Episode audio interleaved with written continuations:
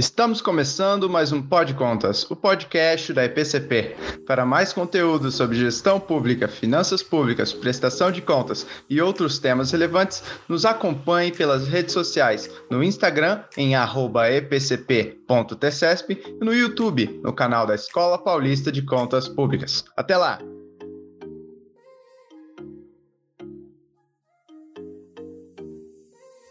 Olá, sejam bem-vindos a mais um Pod Contas, o podcast da Escola Paulista de Contas Públicas, a EPCP, vinculado ao Tribunal de Contas do Estado de São Paulo. Hoje nós vamos falar sobre um tema super interessante de direito administrativo, que, no, que se refere à administração pública, que é a Lei de Acesso à Informação, a famosa LAI, que acabou de completar 10 anos aí no ano de 2021. E hoje nós vamos falar com uma das maiores autoridades, aí, uma das pessoas que, que mais trabalhou pela implementação da LAI, que é o doutor Gilberto Waller Júnior. Ele é procurador federal é ex-ouvidor-geral da União, um dos responsáveis aí pela implementação da lei no governo federal e atualmente é corregedor-geral da União. Doutor Gilberto, muito obrigado aí por topar começar conosco. Oi, Maurício, eu que agradeço, agradeço o convite e parabenizo o Tribunal de Contas por abrir esse canal de fácil contato, de fácil integração com a sociedade para falar sobre temas importantes como a lei.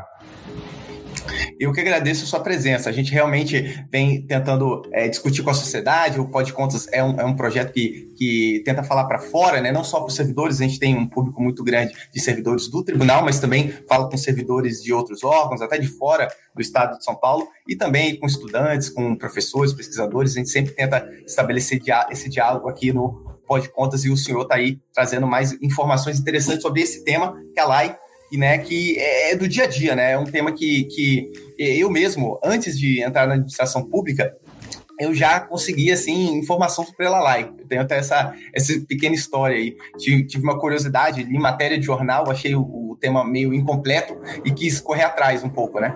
E, e a Lai me ajudou, então tenho esse, essa, essa gratidão um pouco pelo, por esse instrumento. Mas para começar, eu acho que, como eu comentei, nosso público é bastante diverso, acho que tem servidores, tem pessoas que, que, que entendem, até que atuam nesse âmbito da LAI, porém tem outras pessoas, talvez estudantes, pessoas que estão começando é, é, é, e que querem saber até sobre o que é a LAI. Então, se, se o senhor puder falar e introduzir um pouco o tema, falando sobre o que é a LAI e também do contexto aí da aprovação dessa, dessa lei. Ótimo. Bom, a, a, nossa Constituição Federal, em 88, no artigo 5 inciso 33, ela trouxe como um direito individual de, do cidadão, do cidadão brasileiro, o acesso à informação, dizendo que a informação é pública, a informação é do cidadão e que seria regulamentado nos termos da lei. Ou seja, em 88, o Constituinte, aderindo a um modelo internacional, um modelo preconizado por organismos internacionais, entendeu que a informação que é que, informação que detém o poder público, ela é do cidadão, ela é pública, ela tem que ser transparente, ela tem que ser acessível a toda e qualquer pessoa, excluindo os casos que pudessem afetar a segurança da nação, a segurança e a soberania nacional. Essa, esse texto constitucional, ela trouxe para a gente que seria nos termos da lei, ou seja, uma norma constitucional de eficácia limitada, ficando limitada, ela ficando é, só é, efetiva com edição e promulgação da lei. De 88 a 2011, que foi no dia 18 de novembro de 2011, quando entrou em vigor essa lei de acesso à informação, o Brasil na verdade, ignorou tal direito. O Brasil entendia que a informação era do poder público e ela entregava, ela cedia de acordo com o interessado, ou de acordo com o interessado demonstrar que ele tinha intenção, que ele era parte do processo, que ele poderia ser afetado pelo processo. Ou seja, o direito que era um direito subjetivo do cidadão passou a ser um direito discricionário, em que a administração entregava ou não aquela informação. O Brasil foi signatário de vários tratados internacionais que traziam a, lei de acesso à informação, que traziam a transparência como uma medida de combate à corrupção, uma medida de boa governança, uma medida que trazia, na verdade, o direito maior ao cidadão, que era falar, se expressar e se informar para poder expressar. Com base nisso, no Brasil, que ficou adormecida, esse, essa questão legislativa, é, ela só andou, ela só teve, na verdade, é, a sua aprovação graças à pressão da sociedade civil, pressão da Associação Brasileira de Jornalistas Investigativos, da ABRAGE, Associação de Organizações Sociais, é, Organismos Sociais é, organizados, como o artigo 19. A sociedade se organizou falando: olha, a gente não quer mais essa cultura do sigilo, essa cultura da opacidade. A gente precisa de uma lei de transparência. E nessa lei de transparência, essa lei de acesso à informação, que ela foi costurada, baseada nas melhores práticas do poder de, de outros países, se a gente for verificar o seu texto, ela é muito voltada para o Poder Executivo Federal e não para outros poderes ou outros entes governamentais. Você verifica como quem pode classificar, o rol ali previsto de quem pode classificar são autoridades do Poder Executivo Federal. A constituição da Comissão Mista de Reavaliação e Informação, instâncias recursais, a CCGU sendo citada nominalmente na lei. Isso não é uma prática comum para uma lei nacional. O que aconteceu? Era uma lei pensada no Poder Executivo Federal, com a pressão da sociedade, com a demanda da sociedade, com o ordenamento da Constituição, com todos os tratados internacionais, entendeu por bem o legislativo transformar aquele projeto de lei que seria do Poder Executivo Federal para toda a nação, para ser uma lei nacional. E aí começam as suas dificuldades, a questão da implementação, a questão de como aplicar o pequeno município e o, o, o, Estado, como a União vai adotar, e essas foram as divergências depois trazidas pela aplicação da Lei de Acesso à Informação. Ou seja, é uma lei para o cidadão em que o cidadão brigou, ele foi atrás, ele reclamou, ele trouxe, depois de vários anos, depois de de vários anos de inércia, é, trouxe a aplicação da própria lei. Ou seja, 23 anos depois, por força do cidadão, por força da sociedade civil, trouxemos a lei, que é a lei mais cidadã que tem, que é trazer que a informação é do povo, é do cidadão, é de qualquer um, de qualquer um que tenha é, vontade de saber.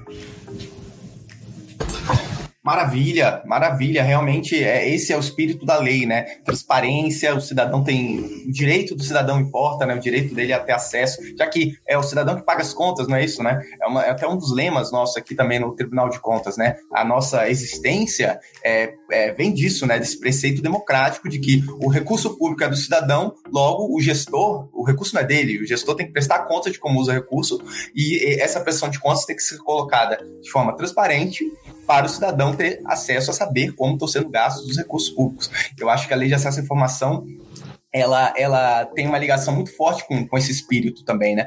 Tanto é que eu vi outro dia é, alguém, alguém fazendo uma comparação da, da lei de acesso à informação com a lei de responsabilidade fiscal porque a LRF trouxe já alguns instrumentos de transparência ali, claramente, né, no capítulo sobre transparência na, na gestão fiscal. Então, acho que é, essa ligação é muito forte. Eu acho que nós aqui do, do Tribunal de Contas, a gente, a gente é, é, leva muito a sério isso daí. Eu acho que, que, que temos que espalhar também essa, esse espírito, né? Falar sobre o tema.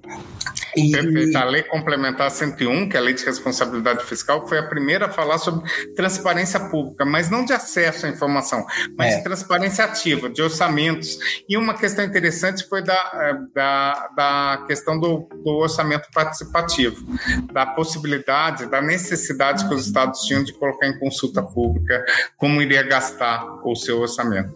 Então, isso, na verdade, foi o primeiro passo, e depois consolidado ao cidadão, ao cidadão comum, a questão da lei. Fantástico. Sim, é. O crescimento, né? Demonstra que, que, que, de certa forma, por mais que, que às vezes também, às vezes em algumas áreas possa se dar alguns passos para trás, e em outras áreas, e essa sem dúvida é uma área importante que a gente tem, tem dado mais passos para frente. Depois a gente fala também de algum passo de passo para trás, mas vamos falar mais dos passos para frente agora. É, é, aliás, aliás, antes, antes disso, de entrar num detalhe, é, Você podia fazer então um balanço geral da LAI, porque como são 10 anos de LAI, eu acho que agora a gente já pode é, é, ter um tempo mínimo para a gente olhar como como foi é, fazer uma generalização de como foi é, essa implementação. Foi positiva? Foi é, ou teve? Com certeza tivemos alguns probleminhas aí nesse meio tema, mas, mas pelo menos a minha percepção é que foi mais positiva, sim. Só que é, eu queria ouvir do senhor, né, mais qualificado, como é que é, como é que foi esse balanço. Hum, ótimo. Lógico, a lei de acesso à informação ela foi promulgada dia 18 de novembro de 2011 e ela teve uma vacácio legis muito pequena. Ela teve uma vacácio legis de seis meses. Nenhum país do mundo adotou uma lei de acesso à informação e colocou em vigência, colocou é, a, a lei em pleno vapor em seis meses depois. Porque é uma mudança de cultura, uma mudança que prevê, além de um entendimento de que aquela informação hoje, que era discricionária, passou a ser um direito subjetivo, uma questão de armazenamento de documentos, de uma questão de arquivos, de uma questão de, de uma nova fórmula de classificar informação. A gente tinha antigamente que qualquer servidor pegava um documento, batia um carimbão de confidencial e aquele documento não se tornava acessível acessível a qualquer pessoa. Depois, agora, a gente tem regras, regras de armazenamento, listagem de documentos classificados, a possibilidade de pedir desclassificação de documentos, a informação, como que ela é armazenada. A gente tinha uma questão arquivística no país que muitos documentos, eles, eles ainda são em papel, isso dificulta o acesso à informação que a gente prevê agilidade de busca de documento, digitalização, entrega. Então, no começo, essa questão arquivística foi mais complexa. E eu, e eu acho que a sua implementação, a, se eu falei que a Abrage fez um grande papel, a sociedade civil fez um grande papel é, na aprovação, eu acho que faltou uma mobilização maior da sociedade, dos veículos de imprensa, para discutir a, essa nova lei que era uma nova visão. À época do, da sua aprovação e da regulamentação, um único tema era trazido, era debatido na imprensa, que era a divulgação de salários de servidor público. Ela era uma lei que que ao invés de falar, olha, você vai poder saber quanto custou essa estrada, qual é a fase, você vai poder exercer o controle social, ficou discutindo se o servidor público ia ter sua vida privada devassada com a entrega do seu salário, se aquilo ia trazer um, um aumento na criminalidade, um, um sequestro, ou seja, ficou pensando na questão do servidor público, na, na questão remuneratória, e esqueceu o principal, que era o controle social, que era o que aquilo poderia mudar na vida do dia a dia do cidadão. Então, o cidadão que, que não tinha esse contato com o servidor público federal ou estadual, não tinha interesse em saber quanto era remunerado, ele via a lei de acesso à informação, ele não nem fazia pergunta, ele nem utilizava a lei para saber, escuta, vai, a linha de ônibus daqui são quantos ônibus, quando tem que ser trocado o, a, a, a, aquele veículo, qual é a manutenção, quem fiscaliza, quanto gerou de multa, está sendo cobrado ou não, ou seja, interesses que seriam relevantes para a vida da sociedade. Bom, esse talvez tenha sido um, um, dos fatores, a falta de propaganda, a falta de divulgação e o pequeno prazo para sua entrada em vigor. É, quando entrou em vigor, no Poder Executivo Federal, a gente teve a sorte, a vontade e a competência do, dos gestores, então, de já lançar um sistema eletrônico, que era o ESIC, possibilitando que qualquer um, em qualquer lugar do Brasil, pudesse fazer o pedido de acesso à informação. E essa questão de utilização de um canal eletrônico foi um avanço enorme, porque se você for olhar na América Latina, onde é avançada a lei de acesso à informação, só dois países tinham um sistema de pedido de acesso à informação, que era México e o Brasil com a ESIC.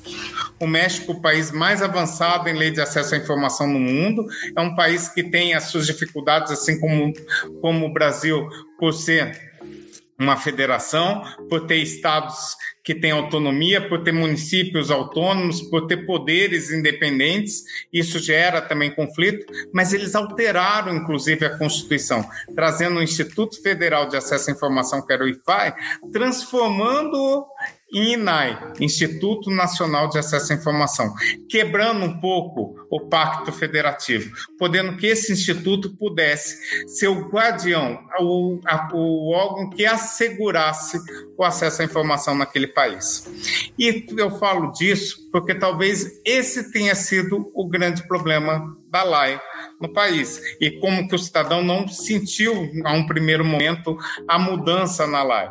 O cidadão mora no município e a implementação do, da LAI nos municípios ou a implementação da LAI em todos os municípios brasileiros, nos 5.500 municípios brasileiros, em todos os entes federados, nos estados, em todos os poderes, ocorreram em tempos diferentes, ocorreram em tempos é, distintos, é, ocorreram de acordo com a vontade e também com a possibilidade de cada ente. Então você tinha muitas vezes um, um, município muito avançado, e eu vou dar um exemplo que não, não é pela questão geográfica, mas Cacaulândia, em Rondônia, uma cidadezinha pequena, ela implementou a lá e ela tirava nota 10 em todas as avaliações da aplicação da Lei de Acesso à Informação, e o Estado do Rio de Janeiro implementou um sistema de lei em que o cidadão tinha que fazer um protocolo presencial, poucas coisas eram informadas até pouco tempo atrás.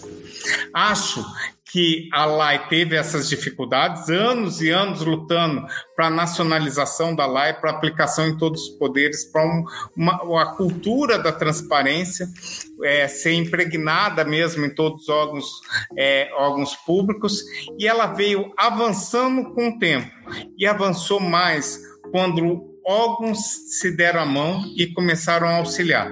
A, a, a junção de CGU, tribunais de contas, Ministério Público, incentivar, em trazer, em obrigar, em dar treinamento, em trazer rankings, em cobrar providências, foram fundamentais para que hoje a gente possa saber que todos os estados têm a regulamentação da lei de acesso à informação, em todos os estados há uma cultura de transparência e na maioria ou na grande maioria dos municípios tem essa aplicação da lei.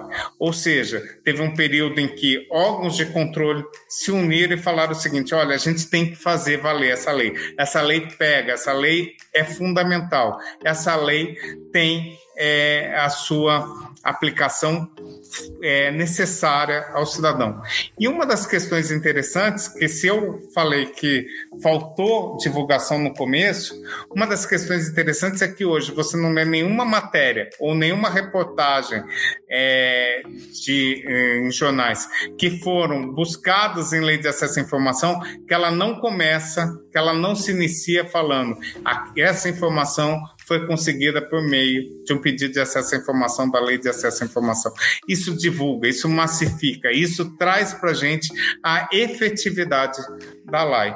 E isso traz uma corrida boa pela cidadania.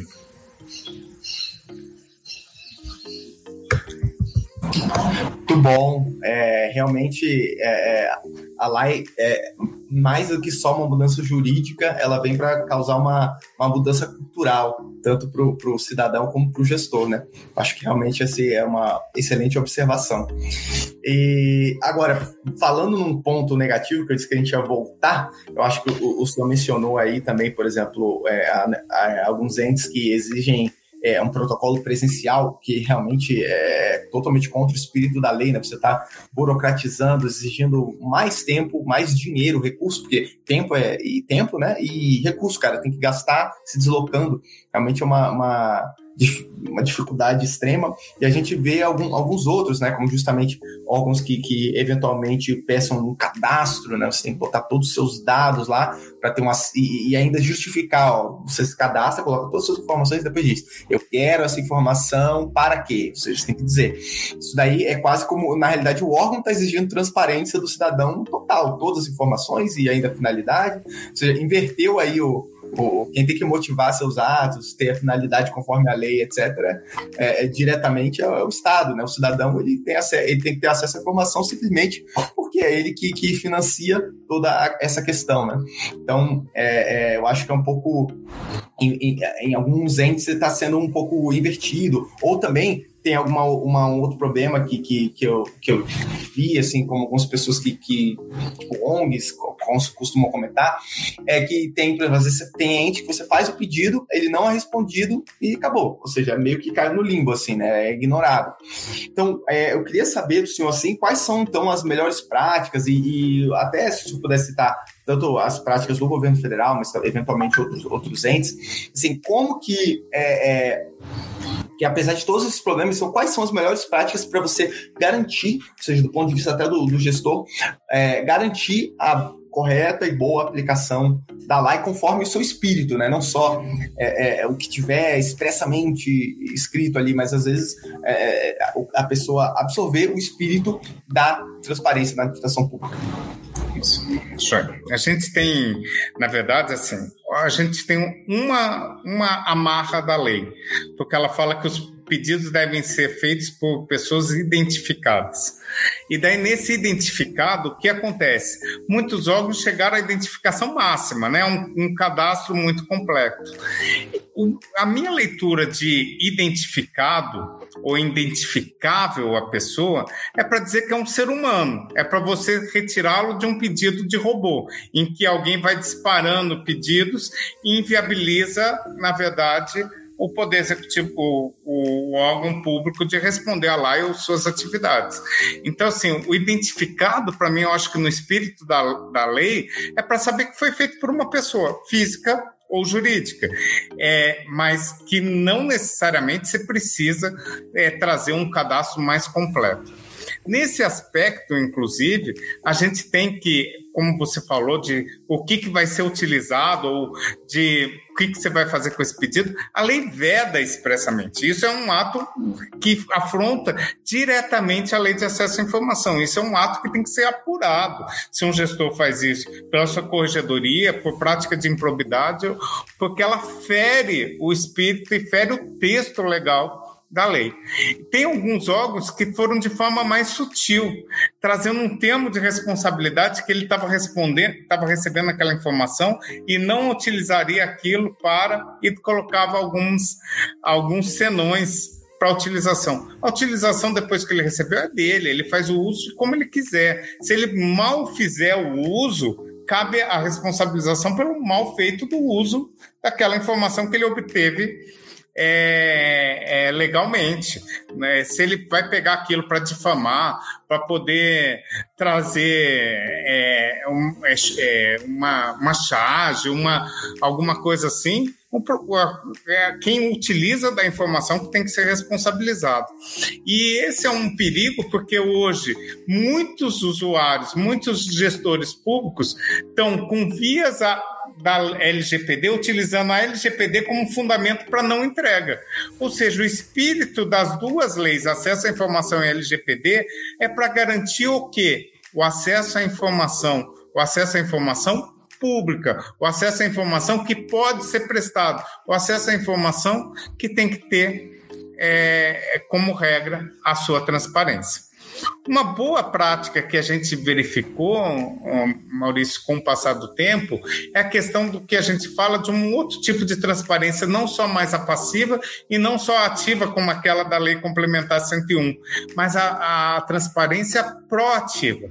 É verificar aqueles casos que mais geram é, curiosidade no cidadão e colocar aquilo em transparência ativa, possibilitando que o cidadão consulte, cons possibilitando que o cidadão pesquise, possibilitando o cidadão que reutilize aquela informação. Então, uma das questões que eu conto é aqui de duas boas práticas que ocorreram no Poder Executivo Federal, um era dos aviões da FAB, aonde que estavam sendo utilizados os aviões da FAB a partir do momento que a gente começou a colocar em transparência D mais um, ou seja, no dia seguinte à utilização do avião, quem pediu, como pediu, quantos passageiros, destino e a justificativa, você verifica que abusos diminuíram, porque ninguém quer ser objeto de escândalo, ninguém mais quer ser objeto de capa de uma manchete jornalística, ninguém mais quer ser descoberto é, mal fazendo ou, é, o recurso público. Isso trouxe também uma questão de curiosidade, a possibilidade de você conhecer da informação. Um outro caso interessante é, era a questão dos OVNIs. É, OVNI foi durante um bom tempo, acho que os seis primeiros meses da LAI, o maior caso de pedido de acesso à informação, registros das forças aéreas, da, da, da Força Aérea, sobre OVNI, sobre o que aconteceu. Era uma sociedade civil bem organizada, conheceu da LAI, e o primeiro pedido foi, teve repercussão, e assim foi, é, divulgando. E toda essa documentação, era, era como era discricionária, era tratada como secreta, sigilosa. A partir do momento que ocorreram esses pedidos de acesso à informação, é, a Força Aérea começou a verificar a temporariedade, a questão de registro e começou a colocar no arquivo público, ou seja, possibilitando qualquer cidadão a conhecer os registros de OVNI no país. Você verifica que é uma questão tão é, latente que hoje está sendo discutido essa questão de registros nos Estados Unidos, em que registros da NASA serão colocados em acesso ao público para saber se for detectado, não foi. Isso é matéria jornalística de tempos em tempos, isso é uma matéria de interesse da humanidade, de saber se há registros, há indícios de vida em outro planeta. É uma questão que gera curiosidade e, por isso, precisa estar em transparência ativa, precisa mudar essa cultura. O sigilo só gera mais curiosidade. Depois que você mostra, você trans, deixa translúcido, você demonstra aquilo que não tem nada a esconder, fica melhor para você tratar e especialistas vão tratar do tema. Vai ter uma outra visão sobre o tema, a gente vai conseguir debater o tema. E essa talvez seja a próxima etapa da lei de acesso à informação, que é a questão dos dados abertos. A possibilidade de dar informação, mas não mais em PDF, em documento não reutilizável, mas sim em uma plataforma para você utilizar aquela informação, estudar, implementar, você fazer cruzamento de dados. É uma das questões agora na corregedoria que sempre chamou atenção é o seguinte: há uma há um discurso é, reiterado de que servidores públicos concursados praticam menos irregularidade que aquele que só tem um cargo em comissão foi feito um estudo, foi feito um cruzamento, hoje a gente consegue fazer esse cruzamento para saber se isso é verdade ou não. E eu posso assegurar que em determinados assuntos é verdade, em determinados assuntos não é a realidade. É, servidores melhor remunerados praticam menos corrupção do que servidores é, mais remunerados. Daí a gente tem que fazer um estudo, tem que verificar, tem que verificar qual tipo de exposição, qual tipo de trabalho. Eu quero fazer esse cruzamento, e para fazer hoje esse cruzamento, se eu não tenho dados abertos, eu tenho que fazer um trabalho muito é, grande, um, um trabalho hercúleo, de poder baixar documento, cruzar outras informações. Ou seja, se o Estado dá essa informação, pesquisadores, sociedade civil conseguem fazer esse cruzamento e influenciar diretamente políticas públicas. Nos Estados Unidos é interessante que o modelo que eles adotam, o modelo mais financeiro, não é 100% aplicável ao país, mesmo porque é, eles podem cobrar de um pedido de acesso à informação. Então, se ele não tem aquela informação, ao invés de simplesmente negar, ele fala o seguinte: eu não tenho, mas posso produzir a um custo de X e muitos cidadãos vão lá e, e, pagam. Ou então, por exemplo, o FBI ele é autorizado a mentir. Se você perguntar, eu tenho alguma investigação em meu nome, pode ter uma mentira que não acarreta aquilo em prejuízo. Fala, não, não tem. E aquilo é, vigor, ou seja, há exceções. Cada país foi criando umas exceções. O Chile, que é avançado na questão de, a, de acesso à informação, ele retirou de possível acesso à informação as informações relacionadas às estatais, porque entende que é uma questão estratégica do país. A gente sabe que o Chile tem uma economia muito forte na questão de extração de cobre e energia feita por estatais, e você não tem essa informação de quanto custa, de como é feito, e no, no Brasil entendeu-se de forma diferente. Em muitos países, a área de inteligência ou relatórios de inteligência não são acessíveis, ou questões de defesa. No, país, no nosso país, tudo foi empregado. Ou seja, a gente tem um leque enorme de informações a serem buscadas e serem trabalhadas, estudadas, melhoradas, influenciadas com uma outra visão a política pública, a confecção de uma política pública. Então a gente tem que aproveitar que a nossa lei talvez seja a mais expansiva possível para conseguir essa informação, estudar e melhorar. Nossa, ótimos casos citados. muito, muito bons os casos. Eu estava pensando se o cara que perguntou para o FBI, né? Tem, tem investigação em meu nome? Aí o FBI olha, não tem. Aí ele fala, não tem, mas agora vai ter. Por que, que você está perguntando? Acho que deve ter algum motivo, né? Então, Você sabe que... que a, CGU, o primeiro caso que ela recebeu foi de um, de um servidor que perguntou se tinha alguma investigação em nome dele. A gente falou, mas por que, que ele está tão interessado assim em saber se tinha uma investigação? E vem essa curiosidade, né? Ah, com certeza, com certeza. E, e, e aí dá, dá, dá vontade de investigar para saber, né? Então não tem, aí depois você responde, aí você abre a investigação e aí você também não mentiu. é Só para tranquilizar todos os ouvintes, podem fazer que a gente não faz esse tipo de trabalho. ai, ai.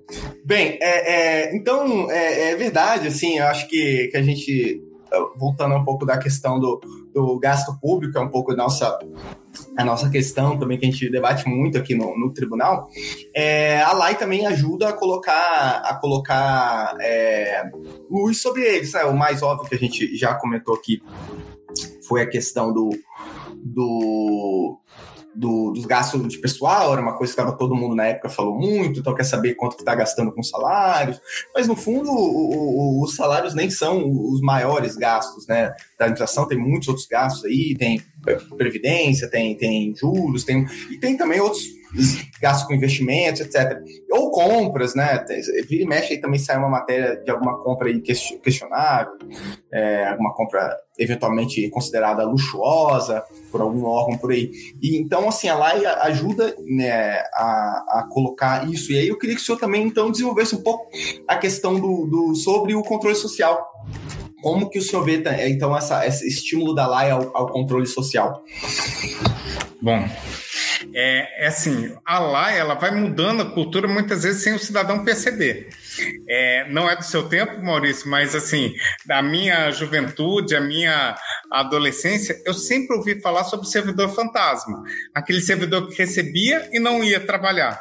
Hoje em dia você tem a relação de servidores, a relação de terceirizados, todo mundo que recebe, os contratos que são firmados, não sai um centavo ou não deveria sair um centavo da administração pública, ser um registro para quem foi pago. Mesmo que aquela informação seja classificada, que não coloque em risco a segurança da sociedade e do Estado, pode os órgãos de controle irem lá nos, nas informações e olharem. Ou seja, se ela classificou a informação, ele tem a informação, ele tem o registro, ele tem possibilidade de ser mapeado. Ou seja, do dia a dia vai mudando essa realidade. Uma questão interessante nessa questão de controle social, eu fui, eu fui convidado pela OEA para poder participar de um seminário no Congresso argentino quando eles estavam implantando a lei de acesso à informação. E vinha uma discussão enorme sobre a Argentina, porque a Argentina foi o último país da América do Sul a implementar a lei de acesso à informação no, no nosso, no nosso hemisfério. E daí a Argentina tinha uma, uma discussão enorme se ia adotar um modelo ou outro, se ia mudar o, o modelo paraguaio, ou brasileiro, ou mexicano, ou se nenhum. Era uma questão mais de direito à, informação, à liberdade de expressão jornalística. E uma das questões foi no auge da questão do, do, da Lava Jato, falaram o seguinte: escuta, como é que fala que a transparência pode ser um instrumento para combater a corrupção, se a lei é de 2011 e agora em 2014 tem uma operação desse tamanho? Como a Lava Jato. O que eu falei, e já imaginava que essa pergunta vinha, era o seguinte: na verdade, só, a operação só é desse tamanho graças à lei de acesso à informação. Porque hoje você consegue verificar agenda de autoridade, você consegue verificar pagamento de recursos, data de pagamento, reuniões, você consegue cruzar informações. E cruzando informações, você evita o descaminho. Você evita um mal feito na administração pública. Você, com isso, consegue, se ocorreu, fiscalizar, punir, sancionar muito mais fácil do que era antigamente. Hoje, na verdade, o que vale é a transparência. E a transparência não aquela de rede social, no Instagram que você, no Instagram que você publica aquilo que você quer mostrar, que essa era a realidade anterior. Hoje é aquela realidade nua e crua, é o quanto gastou, o quanto foi pago, que dia que foi pago, quem atestou, quem que era a autoridade, quem são os sócios, quem é, foi responsável por assinar o contrato. Você consegue fazer o controle social efetivo. Agora, como que a gente vai implementar essa cultura do controle social? Nosso cidadão hoje, o cidadão comum, o cidadão do dia a dia, ele está buscando, na verdade, o seu alimento do dia. Do dia. Ele está buscando um emprego, ele está buscando necessidades básicas. Exigir dele o controle social e falar, não, vamos estudar, estudar. Eu sei que há inúmeros cursos, inclusive de organizações como a Abrage, de como fazer o pedido, de como fazer recurso de acesso à informação, entre outros é muito duro o cidadão ter que parar para poder fazer uma fiscalização de recursos públicos. Como que a gente vai implementando? No seu dia a dia, sem ele perceber, sem ele saber que aquilo é devido à lei de acesso à informação.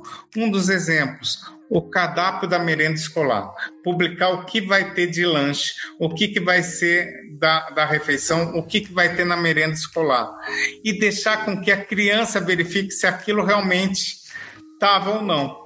A gente fez um projeto piloto quando estava na Ouvidoria Geral da União em Belém, é, com a Universidade Federal de Belém, de uma, de uma pesquisadora, com auxílio do pessoal da USP, do Colab, é, com um, um auditor nosso, o Marcelo, da CGU é, do Pará, em que trouxe um aplicativo falando para as crianças tirarem foto e avaliarem a questão da merenda. Então ali você tinha transparência no seu maior é, utilização de controle social para uma criança de 7, 8, 9, 10 anos de idade, em que ela apontava se tinha ou não a merenda e se aquilo que estava no cardápio batia com aquilo que estava sendo visto. Ou seja, é, ela vai sendo crescendo com a utilização do controle social dessa forma. E qual foi a ideia? Todos os diretores de escola, a gente falou, a gente não quer aqui punir, prender ninguém. A gente quer melhorar a qualidade da merenda. E toda vez que a gente detectava uma irregularidade, ausência de merenda ou a merenda muito abaixo do esperado, em que 14 escolas foram pilotos, infelizmente 12 chegaram a essa conclusão e uma nem teve merenda no tempo todo, o que, que a gente trouxe? Um pacto de melhoria, um pacto de um termo, como se fosse o termo de, de ajuste de conduta, o termo de ajuste de gestão, possibilitando que aquela escola melhorasse aquela, aquela forma de fazer. Você estava em Belém do Pará e não tinha proteína, não tinha peixe, não tinha carne na, na, na merenda, era biscoito de água e sal, era um suco que era dado. E a gente detectou que muitas questões era de falta de treinamento da cozinheira, era que a cozinheira acumulava com outras funções como servente na escola, então ela tinha que ficar limpando a escola e na hora que batia o sinal ela tinha que ofertar um lanche. E aquilo trouxe uma melhoria no ano seguinte. E muitas crianças vinham felizes na data final do relatório, falar: tio, muito bom, melhorou, eu estou feliz. Agora tem açaí, tem peixe. E mostrava a foto, você via a mudança daquela da realidade. Então, a implementação de um controle social efetivo, ela tem que começar a aparecer para o cidadão sem ele perceber, sem ser uma coisa massacrante, e sim como um instrumento de melhoria na sua qualidade de vida.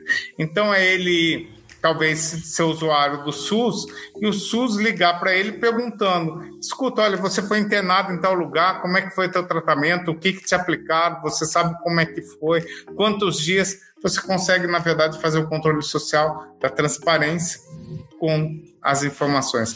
Deixar aquilo ser mais leve para o cidadão e deixar esse controle social de controle de contas, quanto foi gasto, para aqueles mais interessados, as organizações sociais organizadas que fazem um papel importante de fiscalizar gastos públicos, é, em apoio com os órgãos de controle, tribunais de contas, controladorias, Ministério Público, de serem instrumentos que se unem e que auxiliam nessa fiscalização. Perfeito. Realmente é, é, é, muito bom ver como a transparência causa um impacto real na vida das pessoas, né? Então, é, esse caso aí é sensacional. É, pô, merenda na, é, das crianças, né? E ou é um caso que, que para muitas crianças é, é a principal refeição do dia, é o tempo que ela está na escola, né? Então, realmente, é, se for só biscoito com suco, imagina como, como, essa criança vai se desenvolver, né? Porque tem, tem aí questões é, fisiológicas, né? proteína é essencial para o desenvolvimento físico, é, mental, é, é realmente é, muito importante esse caso, muito, muito bom, doutor Gilberto. E um, um último ponto que eu queria abordar com o senhor, então, para a gente finalizar, é a questão dos principais usuários da live. É, muito, a gente já comentou aqui que tem, tem ONGs, tem jornalistas, é, cidadãos, servidores públicos, e eu queria que o senhor comentasse um pouco mais como que se, de, que se dá ao menos aí em âmbito federal, é, é, esses pedidos de acesso à informação? Quais são os grupos assim que, que pedem mais? É, são grupos organizados, assim como ONGs, ou, ou é descentralizado? É servidores, ou são sindicatos? Ou como que se dá? Isso. O maior usuário da LAI são servidores públicos. São servidores públicos que questionam, perguntam, é, exerce os seus direitos. É para saber se como que foi o processo de promoção de A, como que foi o processo de remoção de B, como que está o seu processo paralisado.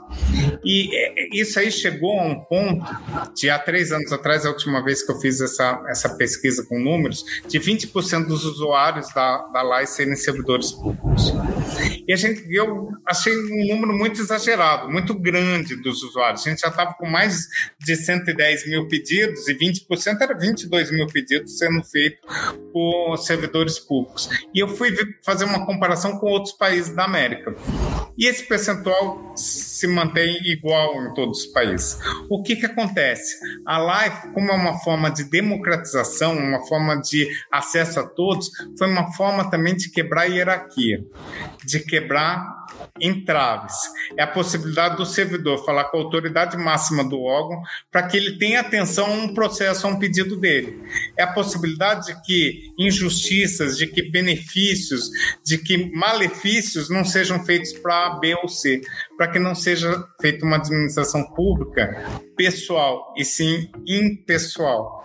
Eu lembro que quando eu entrei na administração pública, é, primeiro como primeiro em São Paulo como oficial de promotoria, depois como procurador federal em 98, eu fazia um pedido para o RH e se eu obtivesse uma resposta daqui um ano, dois anos, eu ia dar, falar, nossa, como eu sou uma pessoa sortuda, porque era, um, era uma caixa ali de Pandora. Você não sabia quando e nem o que sairia daquela caixa. Era uma caixa surpresa, uma caixa preta. Hoje, com a lei de acesso à informação, você consegue verificar se o processo está parado, por que, que não teve é, decisão ou qual foi a decisão como foram os pareceres e você vai acompanhando. Então, uma forma de democratização, inclusive do próprio órgão, de quebra de hierarquia, de quebra de paradigmas, porque antes o servidor tinha que falar com o protocolo, falar com o chefe, com o coordenador, com o gerente, superintendente, e talvez conseguisse com a autoridade máxima. Hoje, com duas petições, ele chega na autoridade máxima do órgão, que vai ter acesso àquele processo. Então, esse é o grande grupo de, de, de pessoas que solicitam via acesso à informação. Depois disso, a gente tem jornalistas, é, organizações civis e, por fim, o cidadão comum. Muito bom. É, realmente, depois que a gente entra no setor público, a gente é, começa a, a, ver as coisas assim. Eu acho que até, de certa forma, facilita você saber onde pedir. Já, já é um começo. Às vezes eu quero uma informação.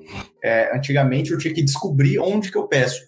Hoje em dia, estando dentro do setor público, você já sabe mais ou menos para onde direcionar, o órgão que, que, que vai ter essa informação. Acho que tem uma, uma, essa questão também, além, obviamente, dessas questões internas, de, de saber os processos internos de cada órgão, como, como o órgão está trabalhando com essas questões de promoção, progressão. É importante. Até hoje saiu uma questão de promoção, progressão aqui do próprio tribunal, ou seja, é, saiu no diário, né? Então, assim, as coisas estão estão andando e os servidores sempre comentam, sempre conversam, então realmente é um tema do dia a dia é, do pessoal. Mas, é, doutor Gilberto, queria te agradecer muito pelo papo, foi realmente muito enriquecedor, como, como eu imaginava, as minhas expectativas eram altas e foram extremamente atendidas. Quero, quero agradecer muito por essa conversa e, e eu tenho certeza que o público gostou muito também. Obrigado. Eu que agradeço, foi um prazer poder participar e conheça um pouco mais de, da, da Lei de Acesso à Informação da sua localidade, do Estado, da União. Cobrem, pesquisem, pode melhorar o seu dia a dia.